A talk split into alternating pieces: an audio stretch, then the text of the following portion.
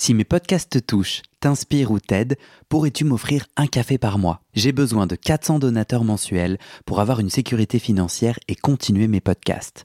Je ne peux pas continuer bénévole, alors deviens un des 400 en m'envoyant tout de suite un email à guillaumefedepodcast.com. Merci. Salut, moi c'est Guillaume. J'ai fait 10 ans de psychanalyse. Un jour, je décide d'arrêter et de faire le bilan. Est-ce que la psychanalyse, ça marche? Et comment Dans ce podcast, des gens viennent chez moi me raconter leur toute dernière séance sur le divan et comment la psychanalyse les a aidés ou pas. Chaque témoignage est un chemin de vie et ses rebondissements, pas de montage, pas de coupe. Parfois, je joue au psychanalyste et parfois au patient. J'autoproduis ce podcast avec mes petites mains tout seul et j'ai besoin de vous. Si ce podcast vous touche, vous aide, je cherche 400 personnes prêtes à me donner 5 euros par mois. Pour faire partie des 400, envoie-moi un email tout de suite à guillaumefedepodcast.com. Bonne écoute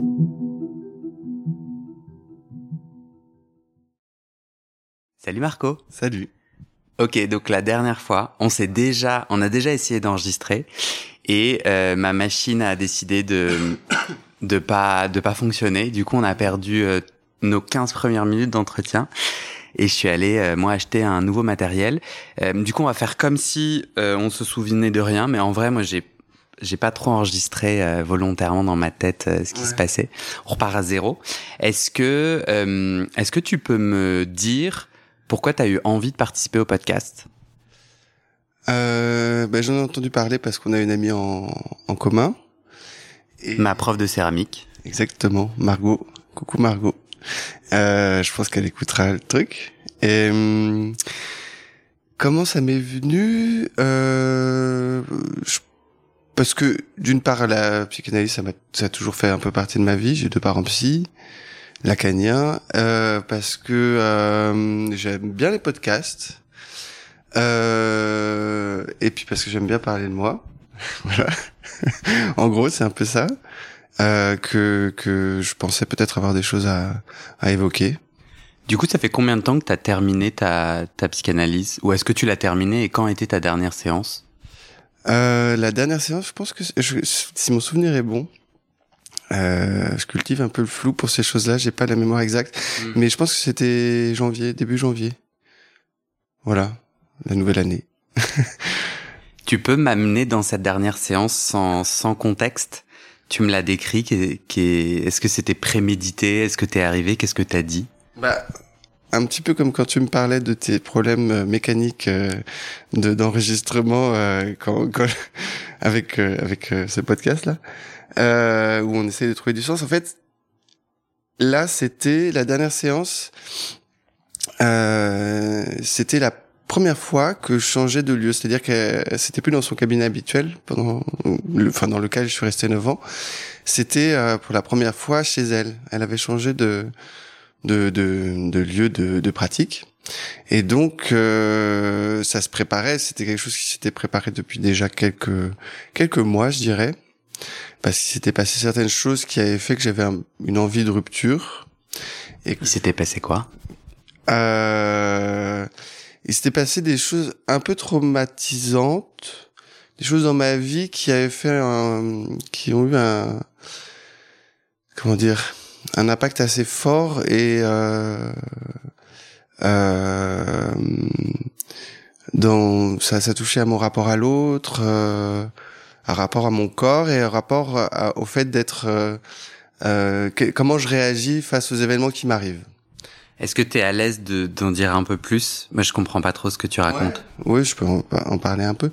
Euh, J'ai dû au mois de juillet euh, faire un mois de traitement contre le SIDA parce que j'avais une relation sexuelle avec un, un type qui m'avait dit qu'il avait retiré la, le préservatif sans me prévenir euh, type que je connaissais pas. Et donc euh, j'étais arrivé en, en séance un peu déboussolé juste après ça.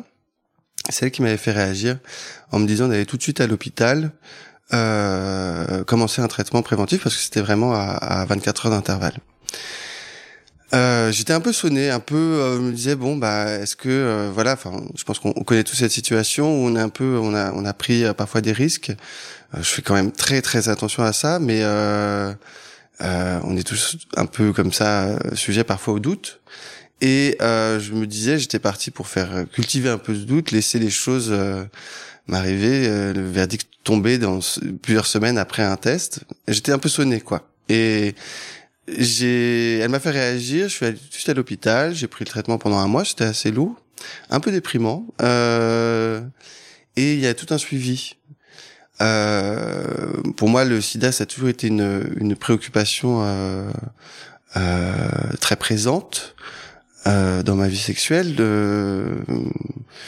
Et euh, je me suis dit, euh, en parlant avec les infirmières euh, du CGID, etc., que je côtoyais, qui étaient très sympas, je les salue d'ailleurs si elles écoutent, mmh.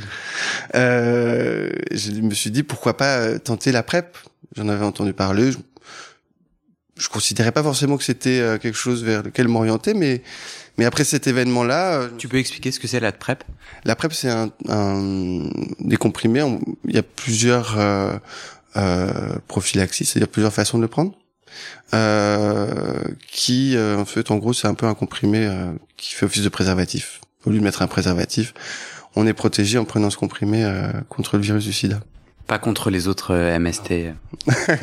Petit point prévention, non pas du tout. Et c'est pour ça que je considérais pas forcément m'orienter vers ça parce que euh, je j'étais pas dans le leurre de me dire mm. que j'allais euh, pouvoir avoir une vie sexuelle sans préservatif. Pour moi, ça m'apportait pas vraiment quelque chose concrètement.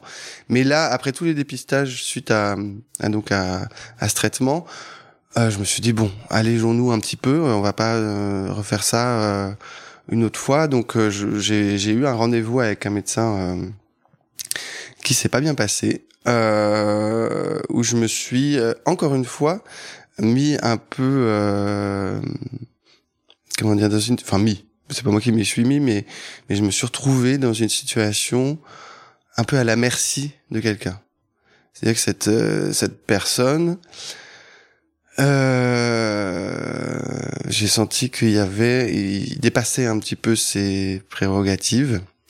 Euh, habituellement, le premier rendez-vous PrEP, c'est absolument pas quelque chose, une auscultation. C'est un entretien oral parce que toutes les analyses ont été faites. Et je me suis senti malmené, c'est-à-dire qu'il y a une auscultation, il y a eu palpation, des trucs, voilà, qui, qui, et je me suis senti très oppressé. Le médecin ne pouvait pas l'ignorer. Et j'ai pas dit non. J'ai pas dit stop, ça me convient pas. Enfin, je dire, il y a quelque chose que, que, que je trouve un peu étrange où je me sens pas à l'aise. Voilà. Et euh, et pour moi, ce, ce sentiment-là, euh, dans ma vie, euh, j'ai toujours fait glisser, c'est-à-dire que euh, je l'ai pas écouté ce sentiment-là. Je n'ai jamais pris la parole dans ma vie où ça m'est arrivé. Si, je vais pas dire que ça m'est jamais arrivé, ça m'est arrivé dans ma vie quand, j'étais plus jeune en confrontation dans, dans au sein de la famille mais euh, vis-à-vis des voilà de la de mes rencontres sociales, c'était plus difficile de le faire. Et donc il s'était passé ça. Et est-ce que tu peux me ramener donc il se passe ces différents événements, en quoi ça t'invite à arrêter ta psychanalyse?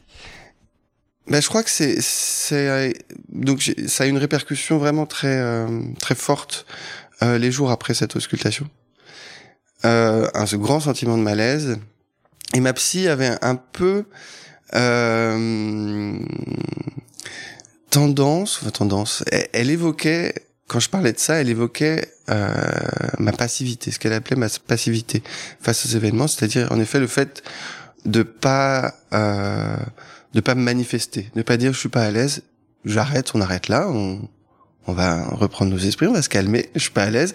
Et, donc du coup, elle évoquait cette passivité qui moi me dérangeait, c'est-à-dire que j'entends vraiment, je comprenais ce qu'elle voulait dire par là, c'est-à-dire euh, euh, euh, le fait de, de ne rien dire, mais pour moi c'était aussi, j'étais pas d'accord avec ça dans le sens où euh, intérieurement il y avait aucune passivité face aux choses, il y avait intérieurement quand même une une grande alerte et euh, et donc ça m'avait mis un peu en colère et je lui avais dit et, euh, et, je lui avais dit autre chose, je lui avais évoqué aussi que au tout début de, de l'analyse, euh, donc c'était vraiment une séance juste après euh, ce rendez-vous chez le médecin. Hein. Euh, pas forcément la première, mais une deuxième.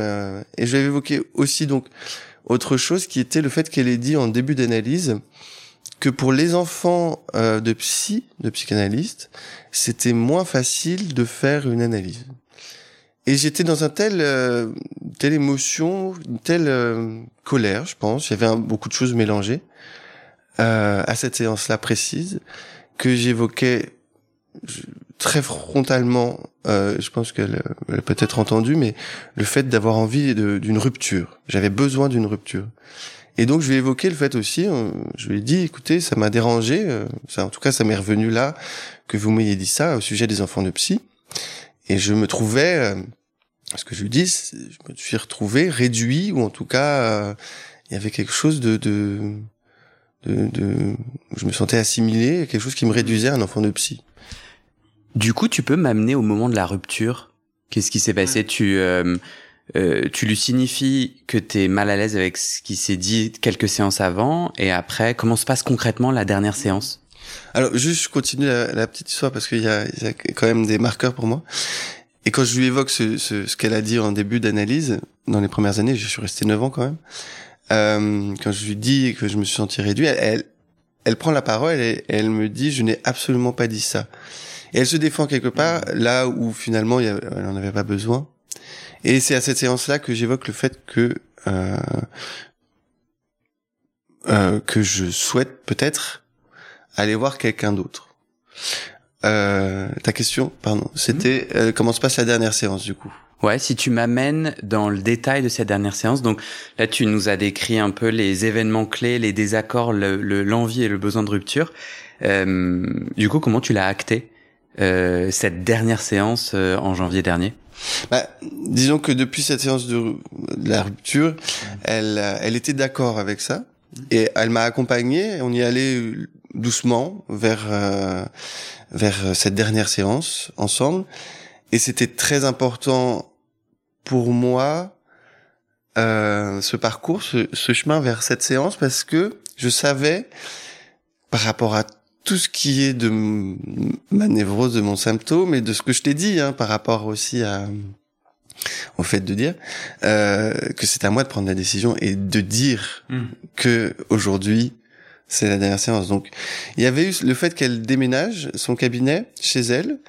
Je me suis dit bon, ben, on va peut-être profiter. Enfin, profiter, c'est un mot un peu étrange, mais profiter de de de, de cet événement-là. Euh... Du coup, cette dernière séance était préparée. Vous avez dit ok, ça sera ce jour-là en janvier, qui sera la fin. Non, pas du tout. Non, non, non, non. Je te dis, elle me laissait. Euh, Donc c'est toi le matin. Tu te dis ok, c'est celle-là la dernière.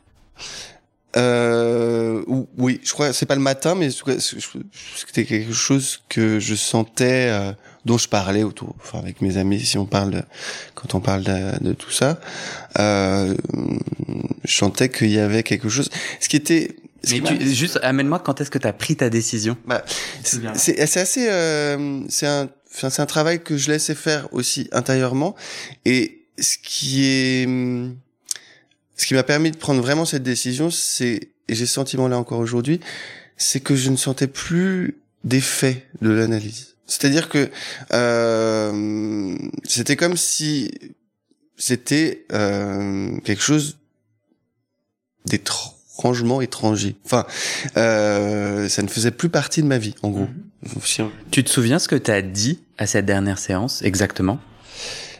J'ai dit que euh, j'ai réévoqué le fait de vouloir aller voir quelqu'un d'autre parce que euh, je sentais qu'il y avait, euh, et ça je l'avais déjà dit, qu'il y avait beaucoup d'habitudes, mais ce que je lui ai entre nous de discours, c'est-à-dire que quand on voit quelqu'un pendant 9 ans, on, moi en tout cas je me je m'étais installé dans un certain confort de raconter, la façon de raconter les choses, je savais euh, on écoutait, j'étais allongé, elle était derrière moi, mais c'est comme si j'écoutais ses réactions. Ou, voilà, il y avait quelque chose d'une habitude entre nous et que j'avais besoin de m'entendre dire les choses différemment. Donc c'était là, cette séance que j'ai évoqué cette question-là de de m'entendre parler différemment. Je hmm. Je savais pas forcément si je voulais arrêter, si je voulais et, si je, pardon, je me corrige, je lui ai dit j'ai besoin aujourd'hui d'une pause, une vraie pause d'analyse.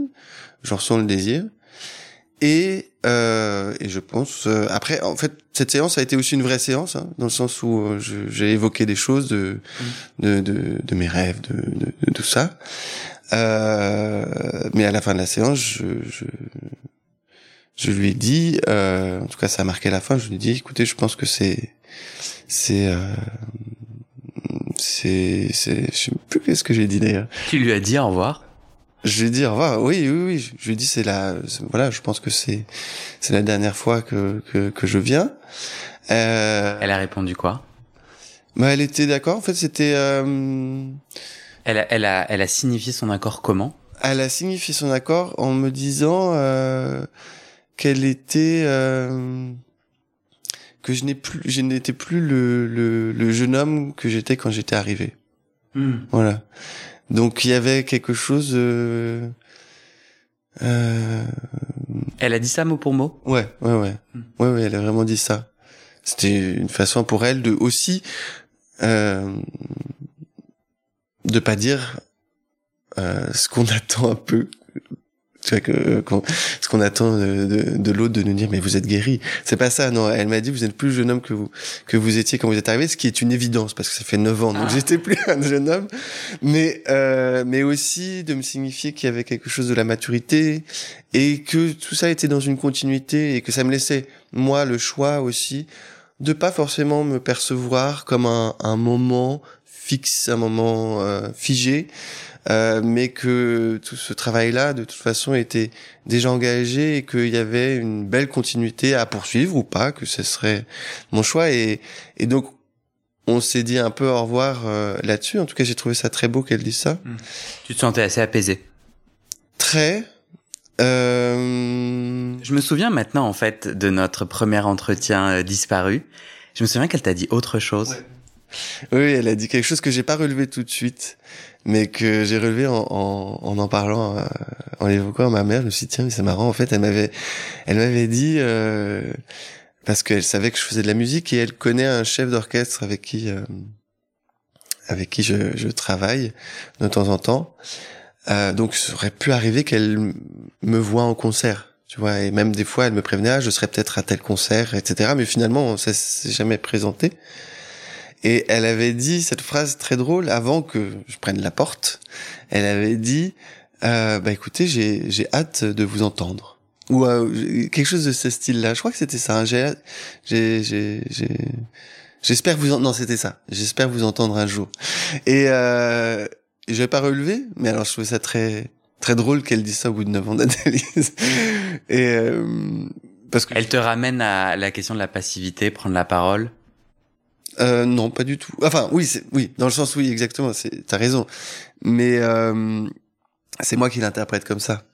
C'est-à-dire que il y a y a des restes, il y a ce reste là quand même, mais parce que je pense que il y aura certainement peut-être un jour un travail à, à continuer à poursuivre là-dessus.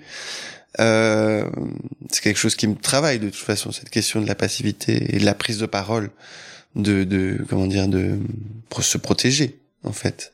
Mais allons là-dedans. Est-ce que tu saurais me dire euh, les grands nœuds de tes neuf ans de psychanalyse, les grands nœuds intimes que t'as que t'as creusé Est-ce que tu dirais que cette, ce lien à moi ce que j'ai entendu c'est que le lien à dire la parole euh, en est un clé. Est-ce que c'est le cas ou pas? Ah bah ouais, clairement. Tu peux m'en dire un peu plus? Que j'entends à la fois euh, mettre des mots et j'entends à la fois euh, faire entendre ma musique. Euh, oui, c'est lié. Alors la musique, c'est un... Oui, c'est lié, c'est lié. La musique un tout petit peu plus différemment parce que c'est c'est c'est pas ça se distingue au niveau de voilà, c'est pas des mots, etc. Et que pour moi c'est mon métier. Enfin, mais il y a quelque chose de toute façon qui est évidemment là et qui mais en tout cas cette question de la, la prise de parole de dire les choses euh, a été très présente dès le début dès le début de mon analyse vraiment après la première séance d'analyse. J'ai fait deux rêves je crois. Euh, je me suis dit du coup que c'était des rêves récurrents. Mais j'ai fait deux rêves où j'étais dans un train. Euh, je montais dans un train qui était le train de le chemin de voilà c'était le train qui était sur les rails. Euh, et euh, j'avais une très forte envie d'aller aux toilettes. Euh, et je faisais des rêves de défécation. En fait de je sais pas quel mot je peux employer ici mais euh, j'allais aux toilettes donc et euh, et je, je me vidais. Mais si tu veux il y avait quelque chose et je crois hein, si mon souvenir est bon de ce rêve, ça n'attendait pas le, n'atteignait pas le fond de la cuvette. C'était comme tu sais dans les blagues, il y a quelque, un film euh, au-dessus de la cuvette qui euh, faisait que en fait quand je j'expulsais euh, mon étron, en fait ça restait, ça me mettait en contact avec un inconfort, si tu veux. Il y avait, voilà, dans ce rêve, il y avait cette grande jouissance de, de, de faire sortir les choses euh, euh, de la manière la plus euh, tu sais je pense que brut. vrai brut enfin, allemand je pense que c'est très enfin Freud il serait ravi de m'entendre parler de ça comme ça mais il y a une il y avait une vraie jouissance anale de le faire. Que ça passait pas par les mots mais ça passait par quelque chose vraiment de ce qui a été travaillé à l'intérieur du corps et puis cette jouissance de l'expulsion. Et en même temps quelque chose qui était euh, voilà qui n'était ça n'atteignait pas euh, le, le fond de la cuvette quoi.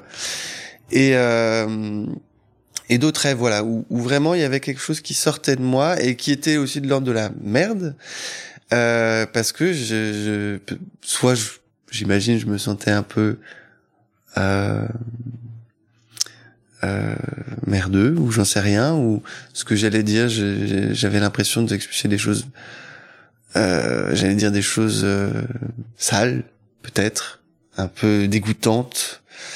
Euh, ce qui a été le cas parce que franchement moi j'avais pas de problème en fait pour évoquer les choses même avec les médecins moi je dis les choses assez brutalement enfin brut de manière brute euh, mais il y avait quand même euh, euh, tout au début de mon travail, vu que j'ai des parents psychanalystes, euh, pendant longtemps, elle m'a dit que j'étais taiseux. Je savais pas ce que ça voulait dire. Je disais oui, oui, mais je suis allé voir sur internet et euh, j'ai compris que que elle m'entendait pas vraiment pour le coup. Et j'ai compris pourquoi parce qu'elle considérait que je me réfugiais derrière un dialecte psychanalytique, derrière des concepts. C'est-à-dire que j'étais resté un petit peu de voilà de dans ce travail-là, d'être attentif à moi et de pouvoir piocher divers éléments dont mes parents en parlaient et pour finalement euh, essayer de me comprendre, essayer de me, me, me traiter, si tu veux. Si justement tu, tu, tu essayes autant que faire se peut de mettre de côté concept et, et, et intelligence d'analyse, est-ce que tu identifies les choses brutes que la psychanalyse t'a permis de dire? En fait, très concrètement, qu'est-ce qui s'empêchait de dire et qui aujourd'hui se dit ou se dit mieux? Ah bah alors, c'est même pas brut. Euh... ce que je veux dire, c'est que là, là souvent, quand je t'écoute, tu analyses, tu, tu nous, tu nous donnes un regard sur le regard, et chose que moi, j'ai toujours pas compris. Euh, en gros, qu'est-ce qui est compliqué à dire pour toi? C'est, c'est ta, c'est la singularité de ta parole, c'est euh, un abus en particulier que tu as subi? On parle de quoi? Non, non. Euh... Euh, Qu'est-ce que je pourrais te donner comme exemple? Parce que je sens que c'est ça que tu attends. Euh... Ça me vient pas là. Je t'avoue que, que ça me vient pas, ça me reviendra. je pense, pardon, certainement. Est-ce que la psychanalyse sur ce nœud de dire de la parole, est-ce que la psychanalyse t'a aidé et comment? Euh, waouh. Euh, je crois que ça a été très très une mise en place très longue. Euh, euh, il y avait des mots, par exemple, au début de mon analyse que j'arrivais pas à prononcer, des mots qui me mettaient mal à l'aise, comme le mot cuisse. Il y avait des, mots euh, comme ça très euh, très sensitifs qui me mettaient mal à l'aise. Il y avait par rapport à mon histoire personnelle, il y a eu des marqueurs de libération. Je lui ai dit un jour, je pense que j'ai pardonné à mon père, par exemple, en analyse. Et je pense que ça a été un tournant. Ça. Vraiment, je suis sorti de cette séance en lui ayant dit ça et en me sentant vraiment libéré. Et je pense que cette libération euh, m'a mis sur le chemin de la libération de la parole, c'est-à-dire d'un calme aussi, de pouvoir dire ce qui venait, ce qui sortait. Euh, euh, factuellement, je pense que je lui ai dit, je pense que finalement, ce qui a été la transgression, parce que quand on se dit qu'on libère sa parole, c'est toujours on a toujours cette image un peu transgressive. Euh, cette transgression, ça a été de lui dire que j'étais pas d'accord avec elle sur ce qu'elle avait dit, par exemple, au début de, de travail, en me disant que j'étais un fils de psy.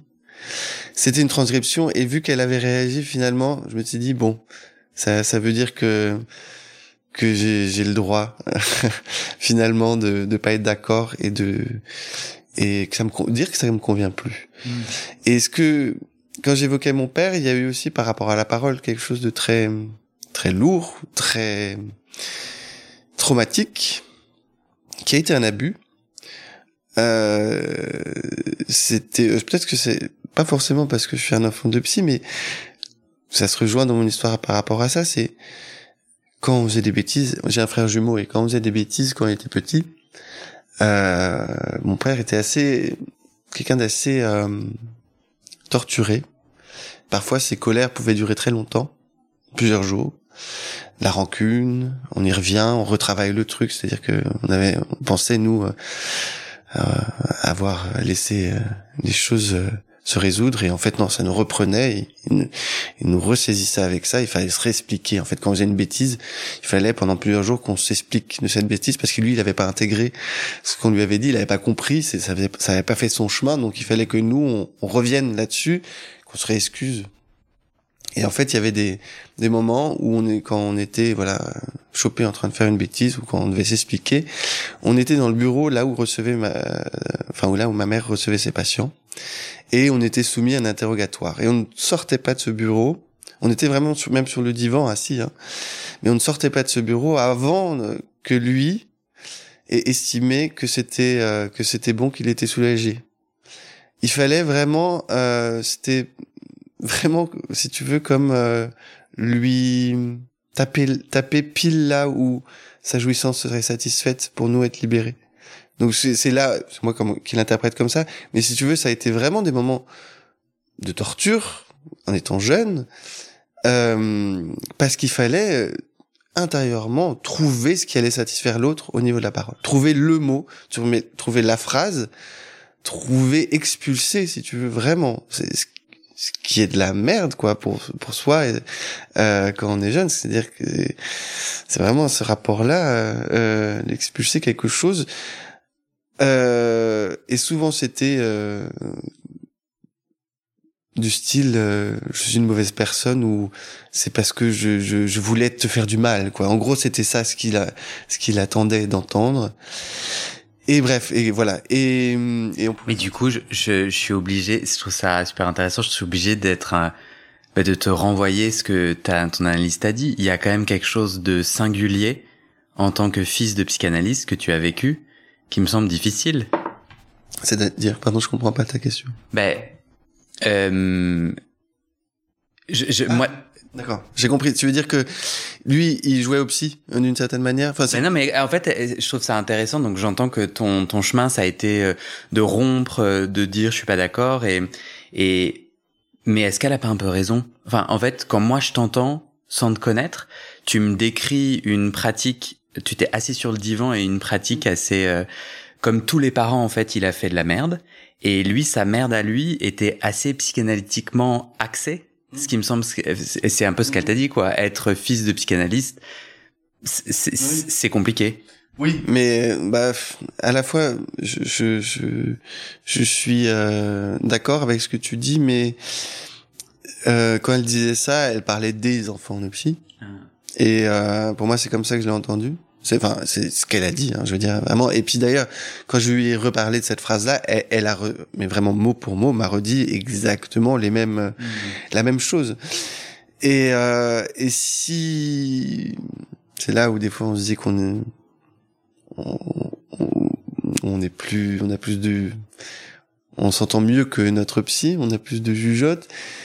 Euh, si elle avait voulu être plus fine, elle m'aurait euh, et, comment dire elle aurait singularisé pour moi euh, cet épisode-là avec mon père psy c'est-à-dire euh, elle aurait pas assimilé mon père à tous les psys, puisque finalement, euh, ça, ça ne m'aurait pas. Euh, euh, comment dire Je, je, me, je m'y perds. mais c'est ok. En tout cas, moi, mon opinion personnelle, c'est que dès que je me mets en colère euh, dans ma vie, ou, ou, si jamais un thérapeute ou quelqu'un, ça vient, c'est parce que ça vient toujours toucher quelque chose qui est vrai. Donc je suis pas en train de dire que euh, la personne a 100% raison ou euh, mais c'est toujours parce que ça ça vient toucher quelque chose qui est vrai et comme je t'entends après décrire euh, l'enjeu de dire pardon à son père de pardonner son père en tout cas mhm. bon j'ai fait le pont mais moi j'aimerais te demander ta mère psychanalyste donc tu lui as parlé de ton analyse puisque tu disais tout à l'heure tu mentionnais que tu lui avais dit tu lui avais parlé de ta fin de, psychanalyse. Mhm. Qu'est-ce qu'elle a dit? Euh...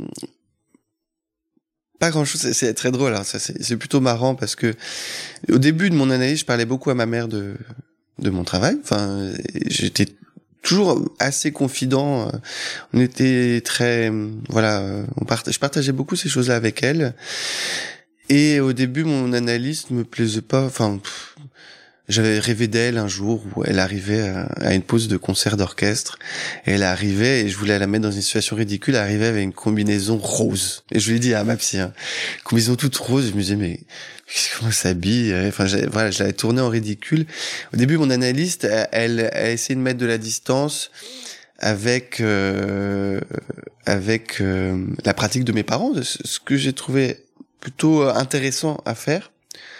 Euh, et aussi en critiquant finalement leur école de pensée qui est lacanienne, en disant un peu euh, en substance que que les lacaniens quand même il y avait euh, parfois chez eux quelque chose de la vénération quoi, quelque chose un petit peu euh, euh, qui qui avait fait son temps, enfin qu'il fallait que ça évolue quoi. Et donc j'avais pris ça un peu une, comme une critique et, et... elle, elle ta, ta, psy a dit ça? Oui, oui. Parce que ta psy était pas lacanienne.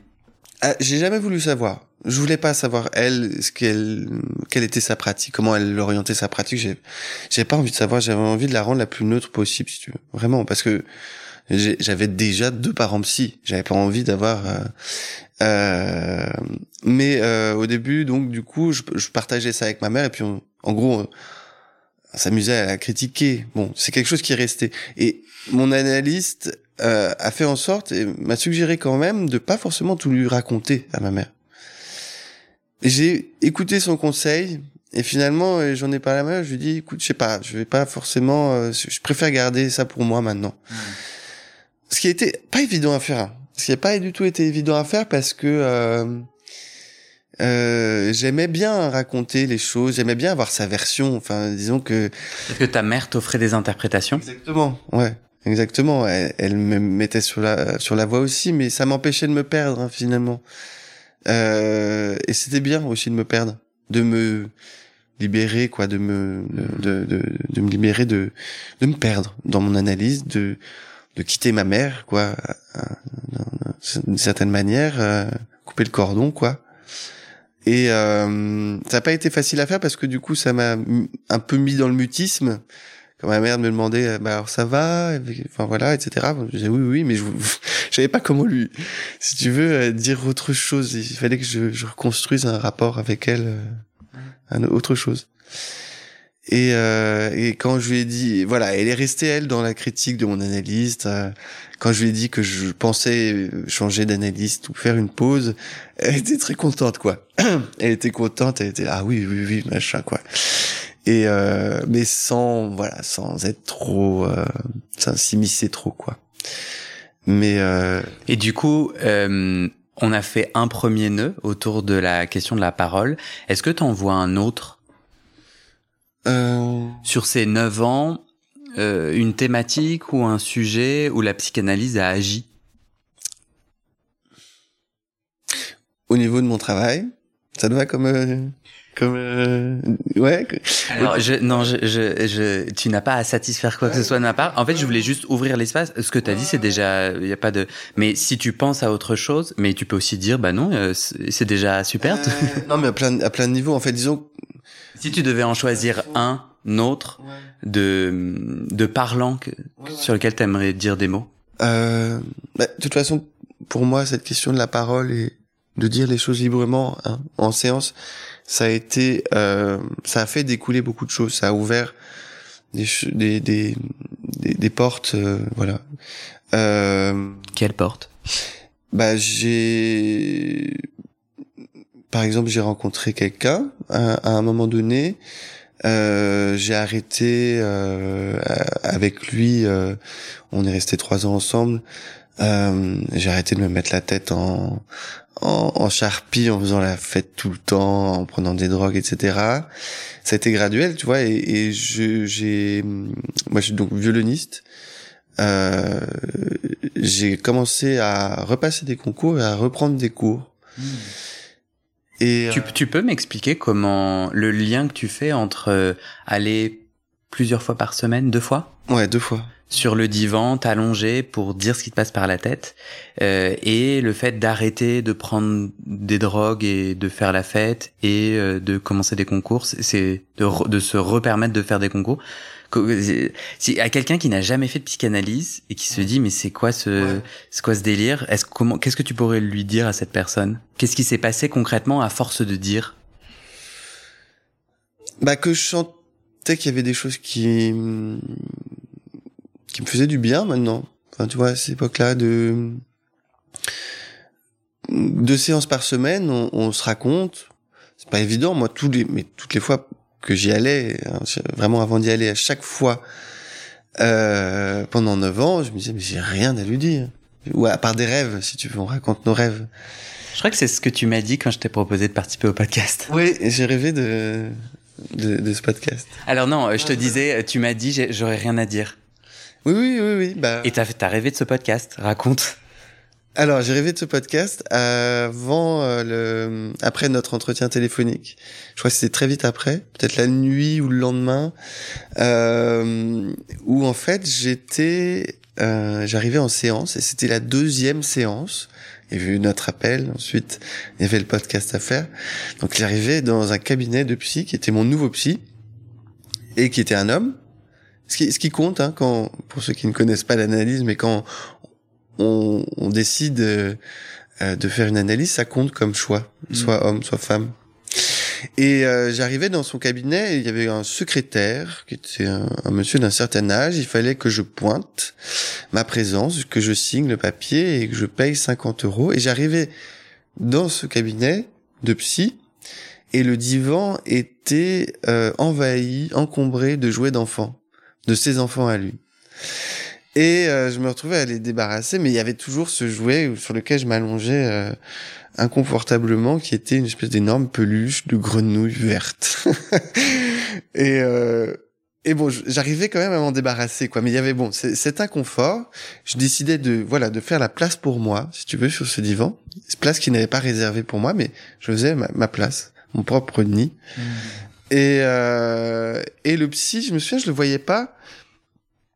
Il y avait une armoire entre nous. Enfin, il y avait, voilà, il n'existait pas physiquement, si tu veux, sa présence, peu importe, mais sa présence n'était pas, voilà, était éthérée, éthérée. Et il y avait plein de gens dans le cabinet, mais plein de gens je disais au psy, mais quand même, vous pouvez faire un truc. Il faisait rien. Et c'est à moi de dire aux gens, mais partez, foutez le camp. C'est à moi de faire, de faire ma séance. C'est ma séance à moi. Je, je, je vais parler. Cassez-vous. Et il y avait une femme qui restait là, que j'identifie dans ma vie, mais ça n'a pas beaucoup d'importance de raconter. Et donc, j'arrive à la faire partir, qui était collante, hein, mais j'arrive à la faire partir. Et là, je ferme la porte. Et puis, non, finalement, la porte se rouvre. Et là, il y a une nuée d'enfants qui arrivent, qui jouent, qui machin. Et euh, j'ai eu pas mal euh, d'élèves, si tu veux, donc euh, là se jouait l'autorité de prof. Je me disais, allez, leur montrer euh, mon autorité comme ça, et hop, je les faisais partir. Mais on cherchait un autre lieu parce que c'était voilà, il y avait du, ça circulait quoi. Si tu veux, c'était une église, le truc, il y avait euh, pas moyen d'être tranquille. Donc on arrive dans un grand musée. Et là, je vois une, une amie et euh, et qui parle beaucoup d'elle. Et je commence à parler de moi et paf, elle parle d'elle et puis etc. Enfin voilà, plein de si tu veux de ce rêve, c'était vraiment le rêve de comment prendre la parole quoi. Hein. Enfin, Mais il y a un lien avec le podcast? Et un lien avec le podcast. Je termine. On, a, je, on arrive autour d'une table à un moment donné et enfin je me dis là c'est c'est le moment et je commence à parler Et le psy, il y avait un autre type avec, mais le psy était, était là. Et je lui parle de mon père, et je me dis là, et il, commence à, à, pleurer. Et je me dis, ah voilà, ça fait son effet, je fais mon effet de dramatique. J'arrive à, à le toucher, à le faire pleurer. Et c'était ça ce rêve. Je l'ai, moi, interprété par rapport au podcast parce que euh, je me souviens que dans notre euh, entretien téléphonique, tu me disais, tu me demandais s'il y avait des choses dont je voulais pas parler. Je lui ai dit oui, il y a des choses intimes que je pense pas forcément évoquer, mais qui pour moi freineraient, empêcheraient pas, si tu veux, le, le contenu d'être euh, euh d'être intéressant, enfin de, de, ce que je voulais dire par rapport à ma dernière séance. Et et donc il y avait cette question là qui qui m'a travaillé pas mal de et si si pourquoi pas tout dire, même les choses les plus intimes, mais en même temps, ce serait entendu par tout le monde. Hmm. Donc, ce qui me ramène dans le rêve, enfin, ce qui m'a, ce qui m'a amené à rêver de ça, quoi, à, faire comment tout dire de soi, comme en séance, mais avec toute la société autour de soi, quoi, hmm. qui écoute ou n'écoute pas, parce qu'on peut faire son repassage en écoutant un podcast, hein, il n'y a pas de problème, mais Moi, moi j'avais trop envie euh, d'apparaître dans ton rêve en combinaison rose. euh, écoute, euh, je... non, non, non, t'as pas besoin de répondre à ça. Du coup, je, je reviens à ma question. Si on devait expliquer à quelqu'un euh, comment 9 ans en analyse, à force deux fois par semaine de dire des choses se débloquent très concrètement autour de ton rapport à la fête, à la drogue, au concours, donc un peu à l'ambition professionnelle. Je sais pas comment tu aimerais dire ça. Mais ça marche comment en fait? Juste euh, très très bêtement, c'est quoi? C'est à force de répéter euh, le blocage, les rêves, d'interpréter. Quoi tu hein? Bon.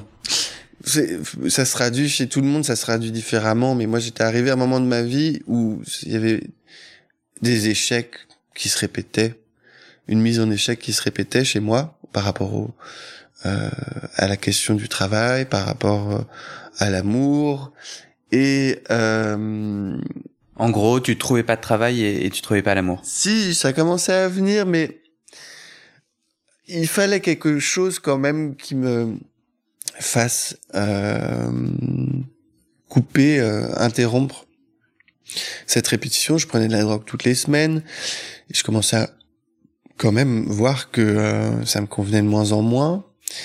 Euh, il y a eu un sevrage donc de, de, ça et euh, comment c'est, oui enfin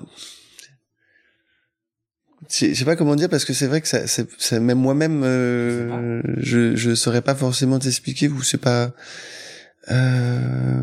Mais non mais c'est ok de moi, je sais que, et je l'ai déjà dit sur ce podcast, je sais que euh, l'image qui me parle le plus, c'est l'idée qu'on se trimballe avec des, des ballons de baudruche pleins de pu, ah. et que, euh, et que en fait, euh, parler et dans la répétition du parler, c'est aller mettre les mains en soi pour trouver, parce que du coup, ces ballons pleins de pu font mal, appuient sur des organes, empêchent de bien respirer, empêche de bien se mouvoir, empêche de d'aimer et de travailler quoi. Mhm. Et que euh, une fois qu'on les a trouvés, petit à petit, avec l'aide du cadre de l'analyse et de l'analyste, en fait, on les pique jusqu'à euh, jusqu'à affaiblir leur euh, leur leur carapace faussement protectrice pour paf que ça s'écoule. Mhm. Et moi, je sais que j'en passe cette image-là parce que j'ai beaucoup pleuré sur le divan mhm.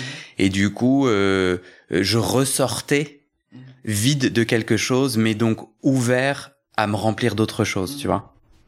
Mais voilà, donc c'est mon ma, proposition, mon, interprétation. Euh, oh, tu veux réagir? T'es pas obligé. Euh, ben non, mais c'est intéressant. Moi, j'avais pas cette euh, cette image-là, mais je pense qu'on a chacun une image. Euh... En tout cas, c'est comme ça que je l'expliquerai à quelqu'un qui comprend pas à quoi ça sert deux fois par semaine de se répéter. Ouais, bah la répétition est très importante hein, parce que de toute façon on répète jamais les mêmes choses de la même manière et, et c'est peut-être l'endroit où, où on peut se répéter. Hein. Et euh, et moi, ce que m'a évoqué l'analyse, c'est un peu et j'en ai, fait le rêve aussi. Moi, pour moi, c'était aussi un rêve, c'était des murs, me confronter à un mur, mmh. un mur où euh, il y a quelque chose qui était euh, infranchissable où on a cette image du mur dans lequel on donne des des coups de marteau pour le le le, le, démolir.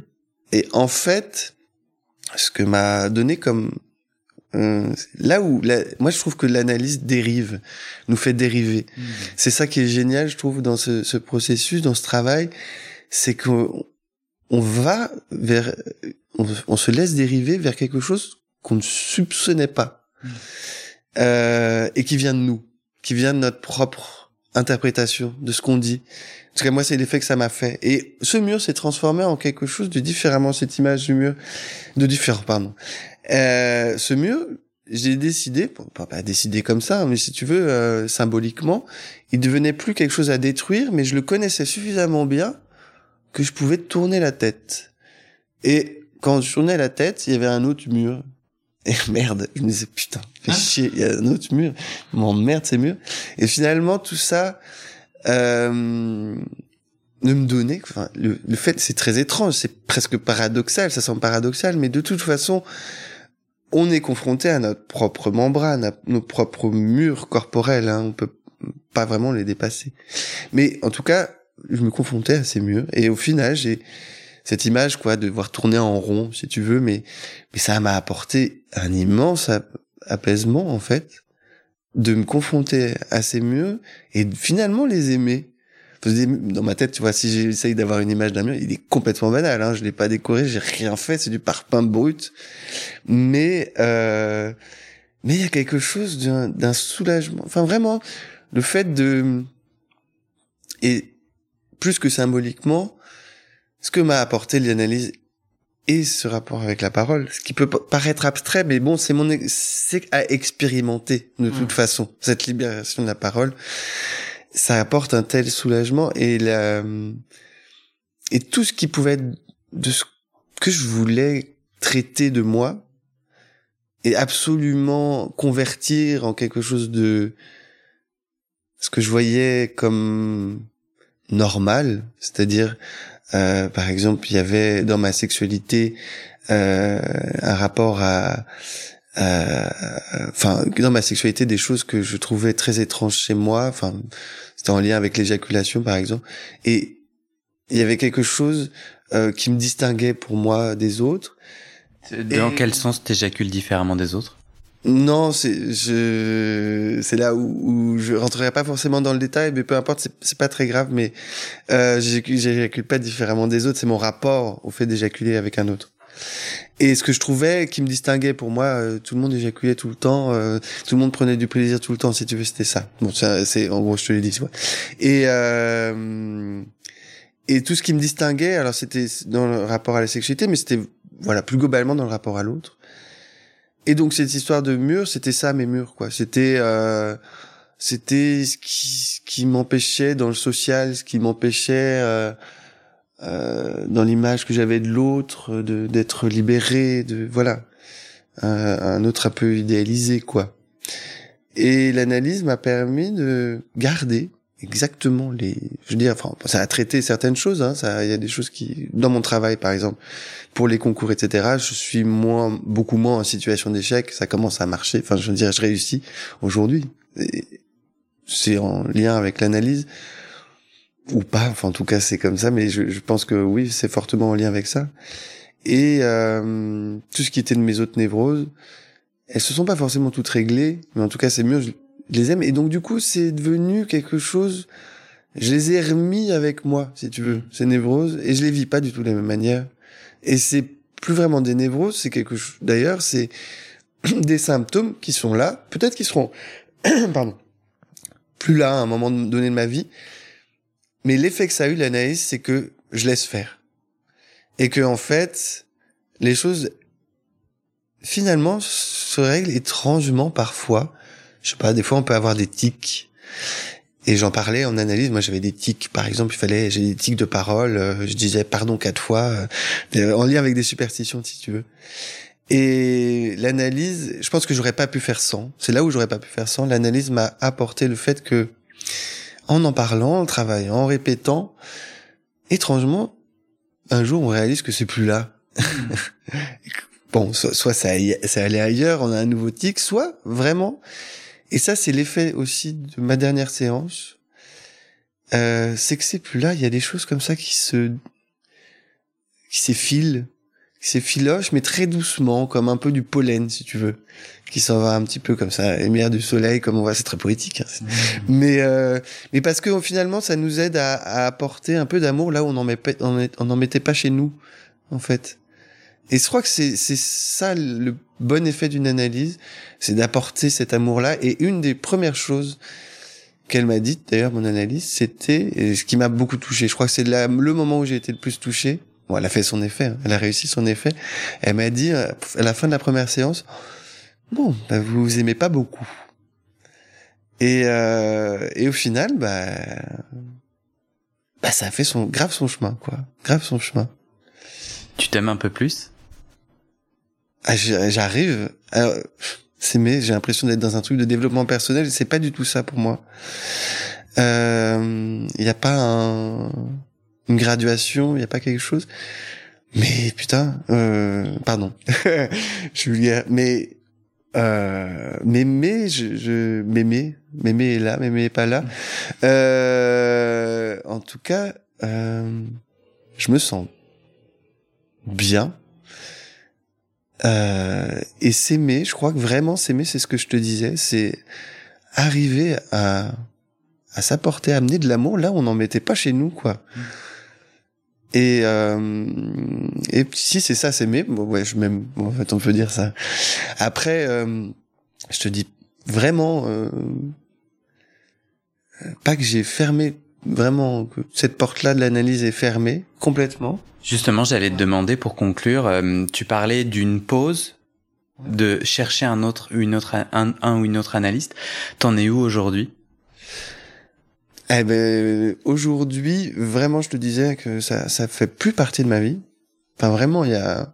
T'as pas repris? Pas du tout, mais je n'y pense absolument pas, ouais. Mais vraiment, hein. des fois je m'étonne, je me dis, euh, je, m'évoque le sujet, mais alors vraiment c'est aujourd'hui absolument pas euh, actuel, d'actualité, vraiment pas. Un jour, ça me reprendra peut-être si s'il y a des choses que euh, qui me travaillent ou s'il y a quelque chose, voilà que je je trouve. peut-être qu'un jour je me dirais c'est le moment là de, de, reprendre quelque chose. Mais euh, je crois que les, les, les, psychanalystes ont un, ont un jargon, je sais plus ce qu'ils disent, euh, la première tranche et la deuxième tranche. Ils disent ça, et je dis ce jargon-là. C'est très courant finalement de faire un travail, de l'arrêter, et, euh, et, plus tard d'en commencer un autre. C'est des travails qui sont différents. Ouais, bref. Euh, et on verra bien. Mhm. On verra bien. Je laisse les, choses se faire. Est-ce que tu as envie de conclure d'une certaine façon? Est-ce que tu, si te donnais le mot final, tu aurais envie de dire quoi?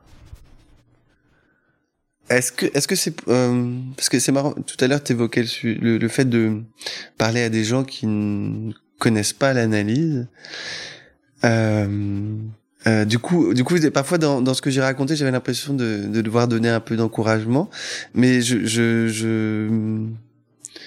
T'aimerais encourager des gens qui ne connaissent pas. Justement. non, non, je pense que ça, pour chacun, pardon, pour chacun, c'est très différent. En tant que fils de psy, d'ailleurs, je pense que j'étais comme tout le monde. Euh, dès les premières séances en train de me dire elle va, je vais être guéri au bout de deux semaines, elle va me dire que j'étais génial et que c'est bon. Euh, on connaît pas avant d'avoir expérimenté. Et euh, comme dirait ma mère, une psychanalyse c'est pas donné à tout le monde. Voilà, si je pouvais euh, conclure sur ça. Ok, on conclut sur pas tes mots mais ceux de ta mère. Ok, merci Marco. Euh, je t'en prie, avec plaisir.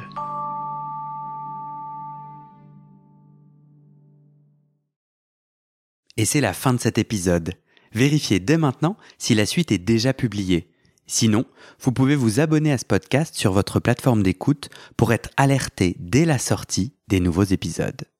Et si vous aimez les témoignages intimes comme celui que vous venez d'écouter, j'ai deux autres podcasts qui pourraient bien vous plaire. Je vous les présente. Histoire de devenir moi Ça, c'est un podcast dans lequel des gens ordinaires me racontent un tournant déterminant pris dans leur vie. Ils racontent le déclic qui a tout changé et comment ils sont devenus un peu plus eux-mêmes. Comment devenir sexuellement épanoui Ça, c'est un podcast dans lequel des hommes, gays, bi ou queer, racontent leur chemin de sexualité et comment ils tentent de s'épanouir face aux normes.